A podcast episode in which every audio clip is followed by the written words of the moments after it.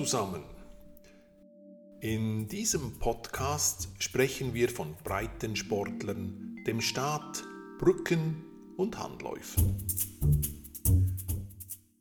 Egal wohin man schaut, es lauern Gefahren. Unser Staat respektive dessen Vertreter erachten es als ihre Funktion, uns davor zu bewahren. So gibt es auf der Brücke zu unserem Dorf ein Trottoir und, ihr glaubt es oder nicht, alle vier Meter ein Warnschild, dass das Fahren auf dem Trottoir nicht erlaubt sei. Das illustriert die staatliche Fürsorge und ich vermute mal, dass hier eine psychologische Studie und viele Meetings notwendig waren, bis der Staat die vier Meter definiert hatte. Das bringt mich zum Kubilaris. Als private Institution hatten wir gedacht, dass ein Handlauf ein Handlauf sei. Keine Sitzbank, keine Reckstange, kein Barren, nein, einfach ein Handlauf, so wie das Trottoir ein Trottoir ist. Weit gefehlt.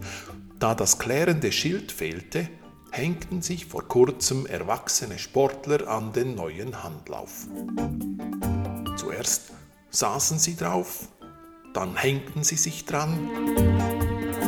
Es kam, wie es kommen musste, der Handlauf wurde aus den Stützen gerissen und die Sportler landeten auf ihren Hintern. Ein paar Mails und Telefonate später wussten wir, dass wir dafür verantwortlich sind. Der Handlauf sei nicht korrekt montiert und es sei keine Hinweistafel vorhanden gewesen. Alles in allem sollten wir froh sein, dass wir nicht belangt würden. Dies die selbstkritische Haltung der Sportler. Sollten Sie im Hintergrund Druckergeräusche hören, so kommt dies von den 60 Klebern, welche wir für die Handläufe drucken. Sie werden in einem Abstand von einem Meter aufgeklebt. Das ist, so ergab unser psychologisches Gutachten und zwei Expertenrunden die Distanz, nach welcher in einer Gehgeschwindigkeit von knapp drei Kilometern pro Stunde das Kurzzeitgedächtnis den letzten Kleber vergessen hat. Da neben dem Draufsitzen auch ein Dranhängen möglich ist, werden wir die Kleber oben und unten anbringen nicht, dass uns beim nächsten Mal vorgeworfen wird, wir hätten die Gruppen der Hänger diskriminieren wollen.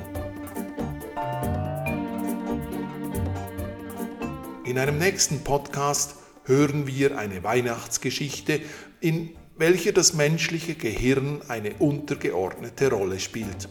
Also eine Geschichte aus dem wahren Leben. Euer Thomas.